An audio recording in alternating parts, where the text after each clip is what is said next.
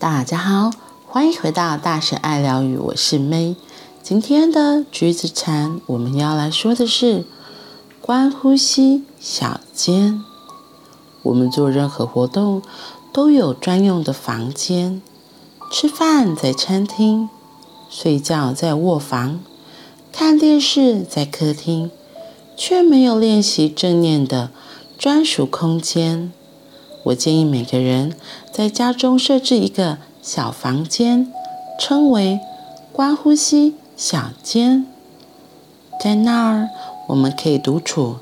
单纯练习注意呼吸与微笑，至少在面对棘手情况时可用。这个小间应该被视为和平国度派驻在家中的大使馆，受到尊重。免于愤怒、咆哮等的侵犯。当孩子即将遭到严厉的斥责时，他可以在这个小间得到庇护。无论是爸爸或妈妈，都无法再对他吼叫。在和平大使馆的领地范围内，他是安全的。有时，父母也需要到那个小间寻求庇护。坐下来，呼吸，微笑，然后恢复自我。因此，这样的小间对全家大小都有助益。我建议这个小间的陈设要非常简朴，而且光线不要太亮。你可能想要安置一口铃声悦耳的小钟、几块坐垫或几张椅子，也许另外。再摆一瓶花，提醒自己不要忘失本性。你可以和自己的孩子一起插花，正念分明，面带微笑。每当心里有点不舒服的时候，你知道自己最好要到那个小间去，缓缓地把门打开，坐定，请钟发出声响。在我们家。我们不说敲钟或撞钟，然后开始注意呼吸。钟声不但可以帮助在小间里的那个人，也有助于家中的其他人。观呼吸小间，嗯，我自己也觉得，如果家里真的有这样一块地方，可以让。正在很有情绪的人，暂时离开到那个地方，或者是就像他前面讲，如果是小孩，可能，嗯、呃，我们失控了，家长失控了，小孩也可以躲进去那个庇护小间里面，就在那个房间里，是提醒我们自己，那里就是一个哦，好像是一个公海一样，不要有攻击的事件发生，在那边大家都是。练习回到自己体内，对，所以在那个环境，我觉得如果真的家里有设置一个空间，可以彼此互相提醒，到那个地方的时候要按下暂停键，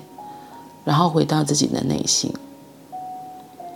就像我之前上礼拜都会说，哎，我跟女儿有一些冲突，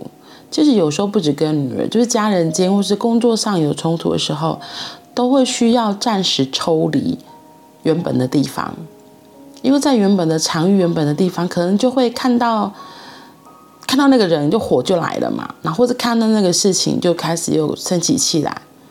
对，所以他说这个观呼吸小间呢，他建议是里面不要摆什么太多的东西，然后只需要几个坐垫啊，或是椅子，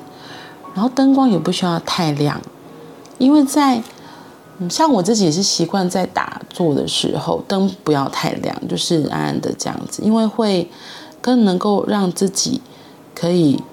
更专注在自己身体里面。因为有时候如果外面的灯或是太亮的话，你就会会嗯，我觉得注意力会比较容易被分散。然后透过在这个观呼吸脚尖里面，让自己有一个可以重新整理自己情绪。然后回到自己内在，我觉得就会跳脱当下那一个，不管是愤怒或是哀伤或是一个怎么样子的情况的情绪里面，算是一个重新开始，一个很像按一个归零键，然后再开始一个打断啊，嗯，像我上礼拜跟女儿有几次的冲突，我觉得我自己有点到了一个失控的状态，可能是我自己累积了很多压力，然后刚好女儿又一些行为就立刻触动我，我就引发了。所以她就也也有点像可怜的受气包，对，就会变成是我情绪的出口。可是如果在那个当下，我可以就是移动到另外一个地方，就让自己喊一下暂停键，我觉得是很好的。嗯，特别是在家里会更需要一个是一个独立，然后不会被打扰的空间。这个。关呼吸小间，我觉得有个很重要，就是不会被别人打扰，然后你可以好好的跟自己在一起，然后重新调整自己的情绪，重新来让自己看待自己怎么了，为什么会有这么大的情绪，然后冷静一下，然后可以看我接下来的事情可以怎么做，